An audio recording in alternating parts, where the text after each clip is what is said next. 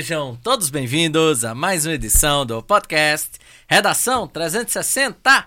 Sou o professor Mário Vitor e hoje nós vamos conversar com um grande amigo, ele que é uma figura ilustre, que já participou de alguns podcasts aqui conosco, do Redação 360, e que também estava nos ajudando, dando esse apoio técnico durante as lives do projeto ao longo de 2021. O meu grande amigo Rodrigo Guerra, ele que é professor de História, mestre em História também aqui pela UFRN. E aí, antes da gente bater o papo acerca do tema de hoje, memória e patrimônio histórico, vou pedir para Rodrigo se apresentar, deixar a sua mensagem inicial para vocês da audiência que estão aqui conosco no seu agregador de podcast preferido. Seja bem-vindo, Rodrigo. Nosso bom dia, boa tarde, boa noite. Olá, Mário. Bom dia, boa tarde, boa noite, boa madrugada para todos aí, todas que estão nos acompanhando. É uma alegria muito grande participar desse podcast, né? Como você comentou, já estive presente em outros momentos, acompanho desde o início esse projeto que já vem aí há, há um bom tempo se desenvolvendo. E vamos conversar, vai ser um papo muito legal, um papo muito massa sobre questões que é, às vezes parecem muito abstratas, mas que na realidade fazem muito parte do nosso cotidiano. Perfeito, Rodrigo. Inclusive, a gente já começa, né, no, no podcast de hoje, vou, vou pedir licença à audiência para, em vez de trazer um editorial, já que é um tema que eu tenho pouca profundidade e pouco conhecimento, vou pedir para que esse editorial seja construído ao longo do programa, né?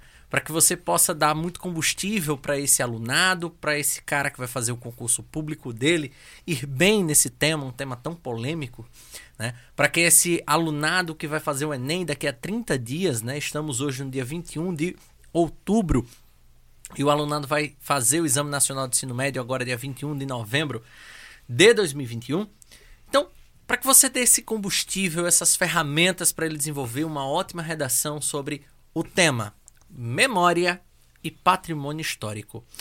Rodrigo Guerra, o que nós podemos dizer como nós podemos definir a memória e o patrimônio histórico. Olha, Mário, memória e patrimônio histórico, né? Memória e patrimônio histórico são construções culturais né, da sociedade. E, e, sendo construção cultural da sociedade, são construções culturais históricas. O que é que isso quer dizer? É, a, tem até um livro muito famoso, virou best-seller de Yuval Harari, Homo Sapiens, na sua introdução ele fala algo muito legal, que ele fala que é, a, a espécie humana conseguiu se desenvolver pela nossa habilidade de contar histórias. É, tem outra frase também muito boa de Eduardo Galeano, que ele fala que os cientistas dizem que somos feitos de átomos, mas um passarinho me contou que nós somos feitos de histórias. É muito lindo, poético. Uhum. E, e, e, por que eu estou falando isso? Porque a vida em sociedade, a construção da cultura do homem passa por essa capacidade de contar histórias, de criar narrativas históricas, de relatar o passado. Né? E a partir disso, todo relato do passado traz consigo uma carga muito grande de memória. As memórias trazem significações de um passado que quer permanecer no presente. Então, quando a gente fala de memória, de patrimônio histórico, são conceitos, eu até falei na abertura assim, que parecem ser algo muito abstrato, mas são conceitos que trazem essa carga histórica da formação cultural de dada sociedade. E por isso estão presentes no nosso cotidiano também. Rodrigo, eu ouvi certa vez de um sábio, não sei dizer nem o nome, que a história é construída por heróis e principalmente por vencedores. Quem nos conta a história são aqueles que um dia venceram alguma guerra, alguma batalha. Baseado nisso, né, como é que a gente pode definir essa, essa identidade, essa, essa questão logística de patrimônio? A nossa história, de fato, é formada apenas por vencedores? Mário, muito boa essa colocação, né? Porque, de fato, tem até é, um outro filósofo, pensador, historiador, é, chamado Benjamin Benjamin. Enfim, me, me, fugiu agora o nome dele, mas que ele fala da história dos vencidos, né? Depois, ao longo do podcast, talvez eu lembre. É, ele fala da história dos vencidos. Por quê? Porque, como você falou, a história, em larga medida, é contada a partir da perspectiva dos vencedores. Então, a história, principalmente a partir do século XIX, que bebeu muito da fonte do positivismo, trouxe muito aquela história dos grandes acontecimentos, dos grandes heróis.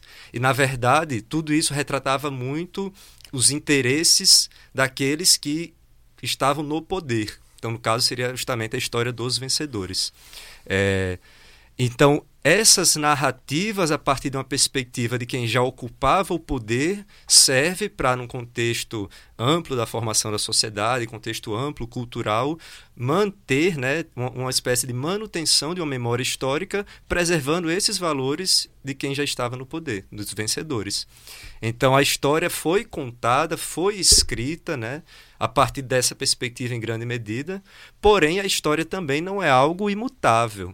A história é um campo de disputas, disputas políticas, ideológicas, identitárias. Portanto, a história dos vencedores já passa também a ser contestada a partir do momento que novas perspectivas históricas surgem nas sociedades e novas reinterpretações da história que querem contar outras formas de ver esse passado.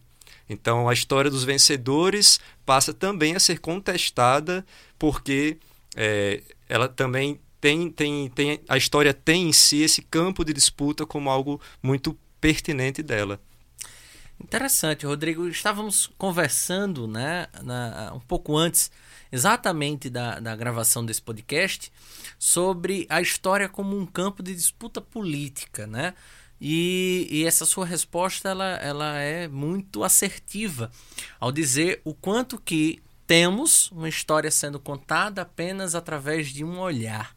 E eu queria buscar esse gancho justamente para trazer uma, uma noção um pouco mais polêmica. Já que a história é formada por heróis, já que a história é um campo de disputa ideológica, política e principalmente um campo de dominação, né? Por que que hoje, né, temos na nossa história, na nossa no nosso presente, feriados e exaltação de determinadas figuras, por exemplo, a figura do Tiradentes, considerado um herói nacional. Por que, que isso acontece? Mário, rapidamente, até para eu né, não cometer a gafe aqui de não citar a pessoa que eu comentei na resposta anterior, é Walter Benjamin, tá? Sim. Walter Benjamin que ele fala sobre a história dos vencidos, que é justamente tentar é, mostrar outra perspectiva histórica e reinterpretar esse passado. Mas vindo à sua pergunta, né?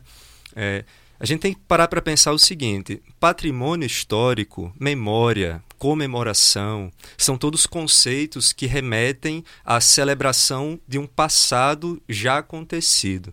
Então, vamos pensar a palavra patrimônio. O patrimônio é algo que a gente fala, inclusive, muito no nosso cotidiano relacionado a algo da família. Algo que tem muita relação próxima com a herança. Então, o patrimônio familiar, algo que foi construído ao longo do tempo, que chegou para você herdar esse patrimônio. É, as comemorações. Por que se comemora algo? Porque há muito tempo há uma tradição para se comemorar aquilo. Mas a gente também tem que entender que patrimônio, comemorações, datas, é, todo, tudo isso são construções culturais. Tá? Não é algo que nasceu, não surgiu no mundo do nada algo para você celebrar o dia de Tiradentes. Então, o, o, feriado de Tiradentes, foi o caso que você perguntou especificamente, ele tem uma significação muito grande no contexto de valorização da República. Né? Tiradentes foi um representante popular na Inconfidência Mineira, era um movimento que tinha muita classe média, intelectuais, e Tiradentes foi o principal representante popular um movimento que na época reivindicava a república, né? apesar de que era apenas um movimento muito no caráter local da república no estado de Minas Gerais, mas re reivindicava a república. Então, quando o Brasil passou a ser uma república, nós tivemos que o quê? Resgatar símbolos, resgatar histórias, resgatar uma memória que valorizasse a república. Então, Tiradentes passa a ser um símbolo dessa, desse interesse brasileiro em agora, no início da República, valorizar esse presente e a construção desse futuro republicano. Então, até hoje, o feriado Tiradentes, 21 de abril, é comemorado. Né? Tiradentes, inclusive, é, tem a sua imagem retratada de uma forma que eu acho muito peculiar, parece muito, inclusive, com Jesus Cristo. Exatamente. Né? Que, que não deixa de ser também uma construção estética para ganhar popularidade. Uhum. A gente pensa que não, mas isso tem muita validação na, na, na, enfim, na vida, no cotidiano. É um país cristão, né, historicamente. País cristão, exatamente, é perfeito. Então isso tem um, um impacto grande, sim, questão visual, estética. E a data comemorativa serve para quê? Para nós, ainda que se não todos tenham essa consciência, mas para nós recordarmos de quem foi Tiradentes e para celebrarmos aquilo que ele defendeu. E aquilo que ele defendeu seguia os interesses de quando foi instituída a República permanecer sendo é, celebrado aquela, a, aquele movimento da inconfidência e de contestação da coroa portuguesa, da monarquia, né? que, que enfim, que o Brasil vivia na época da Inconfidência. Então, toda data comemorativa, é, toda questão relacionada à celebração traz consigo elementos muito pertinentes da memória. E a memória foi o que eu comentei também logo no início. A memória não é algo que está no passado isolada. A memória está no presente. Então, quando nós celebramos algo, quando nós trazemos valores de um passado para o presente, nós estamos reafirmando aquilo e estamos também é, trazendo os significados do que aquilo significa, do que aquilo simboliza para o nosso presente. Tá?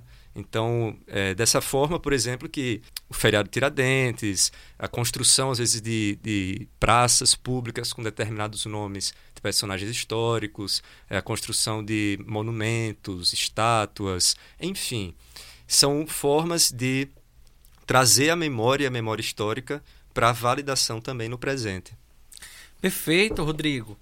E aí, eu queria né, trazer de volta, trazer a campo, né, a, a, grande talvez motivação para esse tema vir a ser um tema de grande importância, não apenas de debate, como claro, para possíveis temas de redação, seja de concursos públicos, seja de ENEM, que é a questão, por exemplo, das polêmicas existentes acerca das estátuas, né? A destruição de, de estátuas pelo Brasil, pelo mundo, principalmente por comunidades negras, certo? Uh, e o quanto que isso é um, uma simbologia importante para diversos debates atuais.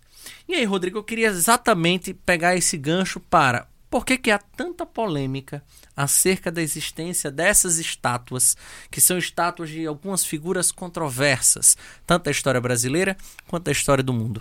Mário, eu vou trazer aqui para o debate uma citação é, de um historiador daqui, inclusive, né, da UFRN, Durval Muniz, que ele escreveu, escreve muito sobre essas questões de história, de memória, de patrimônio, e tem uma citação muito legal que ele fala sobre essa questão dos monumentos, que ele diz o seguinte: os monumentos no mundo moderno tendem a ser duplamente subsumidos pelas categorias da memória e do patrimônio, pois eles tendem ao mesmo tempo a se constituírem suportes materiais em ícones, em lugares que evocam e convocam as memórias e que simbolizam e exprimem o que seria um patrimônio e um legado cultural, histórico ou artístico de um dado povo, nação, região, local ou civilização ao mesmo tempo em que remeteriam a eventos, feitos, fatos e homens do passado, são eles mesmos no presente encarnação de dadas memórias. São uma das modalidades do patrimônio artístico histórico.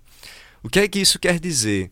Quer dizer que o patrimônio, melhor dizendo, os monumentos, as estátuas, né, são formas de tornar um, um, de, de, de oferecer uma relação até mesmo palpável com a memória histórica.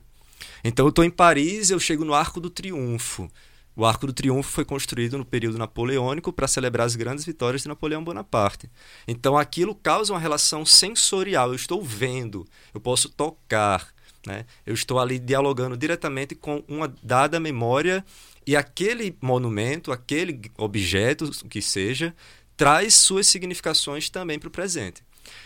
No caso das estátuas, é algo muito peculiar, porque normalmente a estátua traz a figura de um indivíduo. Então já é uma relação um pouco mais é, um pouco mais conflituosa. Imagina que isso aconteceu muito nos movimentos recentes aí do Vida Negras, Vidas Negras Importam, né? É, principalmente que surgiu nos Estados Unidos com mais força. Aconteceu muito de... Imagina que você é um negro, né? E você tem no centro da sua cidade uma estátua de um escravocrata, alguém que construiu toda a sua riqueza escravizando negros. Né? E você tem a sua herança familiar, né? Sua, seus antepassados, antepassados diretos que foram escravizados. Quando eu me deparo com esse monumento, imediatamente isso me provoca uma repulsa. Né? Por quê? Porque aquele monumento em dada época, trazia a significação de alguém que, beleza, era bem sucedido. A escravização do, das pessoas era algo normalizado. Então, aquele era um, um grande, é, talvez um grande senhor de terras, alguém que tinha dinheiro, alguém que tinha importância e, e prestígio na sociedade, político, né? político. Mas hoje em dia, já tem uma outra significação. Hoje em dia, eu encaro aquilo como alguém que escravizou meus antepassados, alguém que teve, teve relações extremamente é, controversas, extremamente é, passíveis de críticas, né? E que já não são mais aceitas. Exato. Que é a questão da história como a história não sendo algo é, imutável, né? A história ela é um constante espaço de disputas, como nós falamos no início. Então, quando se você se depara com isso, a sua interpretação hoje já não é mais a de tempos anteriores. Porém, o monumento está lá para trazer essa memória histórica dos tempos anteriores. Então, se eu sou esse negro, se eu sou esse indivíduo que não me reconheço, não reconheço a identidade da, da minha comunidade, não reconheço é, o valor histórico daquele personagem que está sendo simbolizado na estátua, eu não aceito isso. Então, a estátua que antes era um símbolo né, de, de de, sei lá, de para enaltecer um grande personagem, hoje passa a ser um alvo para desconstruir a memória histórica que esse personagem retratado através do monumento traz para o presente. Então a memória histórica ela está em constante movimento de, de disputa e também de ressignificação. Já não é mais aceitável ter um escravocrata, pegando esse exemplo que a gente está usando aqui, ter um escravocrata no centro da cidade como um símbolo de alguém que foi um, um, um sei lá, um, como você falou, alguém de prestígio, alguém com, com importância na sociedade. Não vamos valorizar mais isso. Aconteceu, faz parte da nossa história, vamos, ah, né? Isso a gente não pode também esquecer, a gente tem que problematizar, vamos trazer a discussão para o presente, mas não vamos enaltecê-lo. E aí foi o que aconteceu muito, de forma muito é, repeti é, repetida até nos movimentos recentes, de muitas pessoas derrubando estátuas que traziam significações de um passado que já não é mais aceitável. Né? No Brasil, a gente teve recentemente é, a estátua de Borba Gato em São Paulo, que tocaram fogo nela.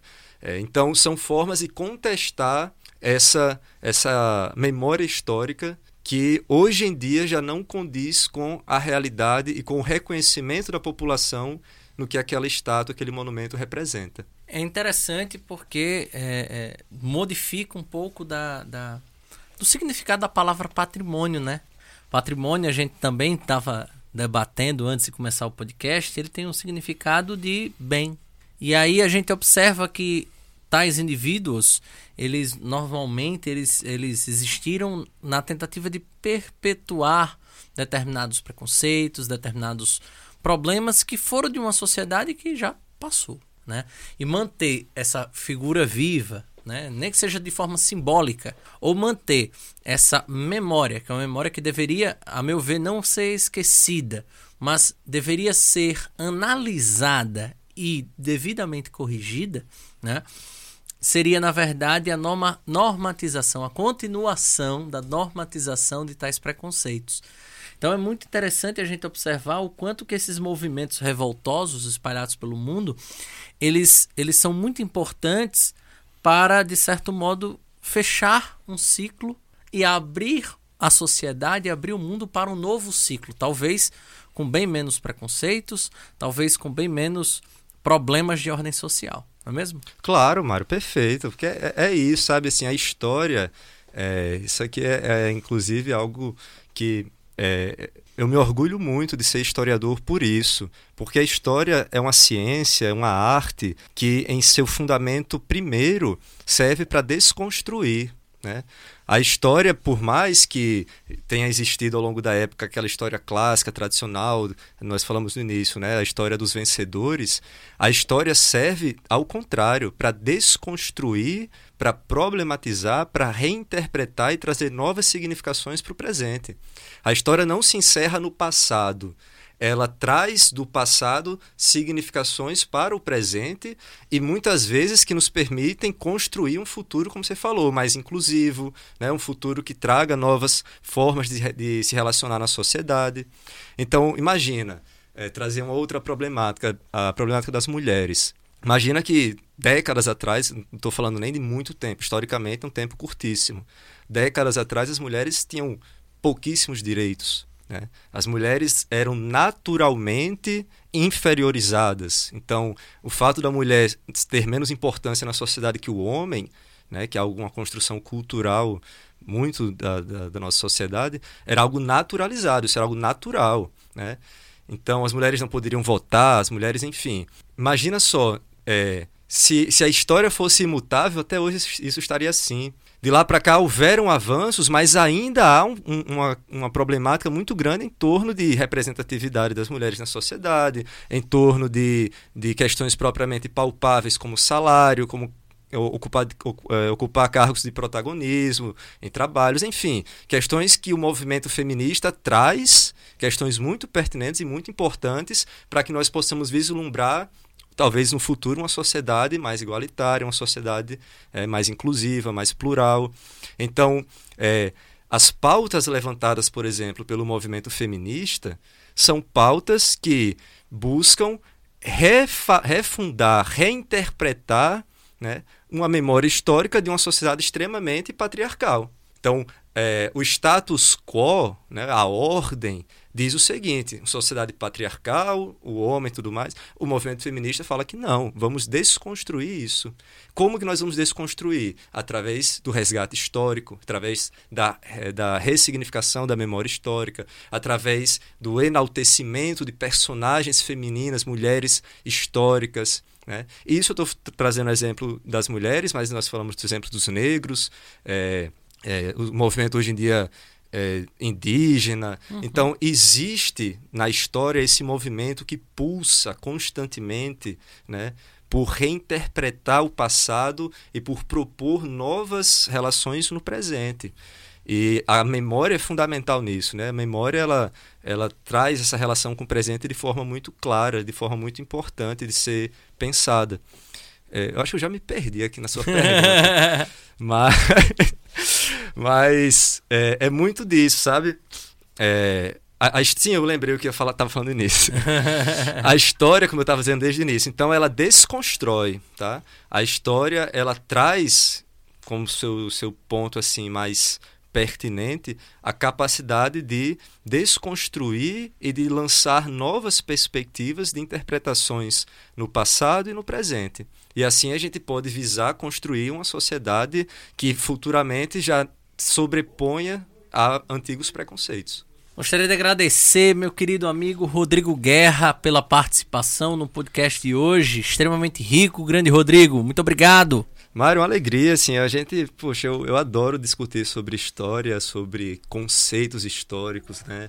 É, como você falou no, na introdução, eu sou professor de história, eu tenho mestrado, sou alguém que, que me dedico muito ao estudo da história propriamente. Então, falar sobre memória, falar sobre passado, sobre temporalidade, sobre patrimônio, é, a gente pode ir muito longe nessa conversa. Muito obrigado aí pelo convite, Mário. Grande Rodrigo Guerra, agradecer a você, ouvinte, que nos acompanhou até o momento, né? Ensejar que você vá aí na nossa coletânea, né? nessa playlist do podcast Redação 360, encontre o tema de redação que você vai fazer ao longo dessa semana. Ouça, anote, tire dúvidas, participe de forma direta aqui do podcast Redação 360. Inclusive, vai ser um grande prazer poder conversar com você tá bom?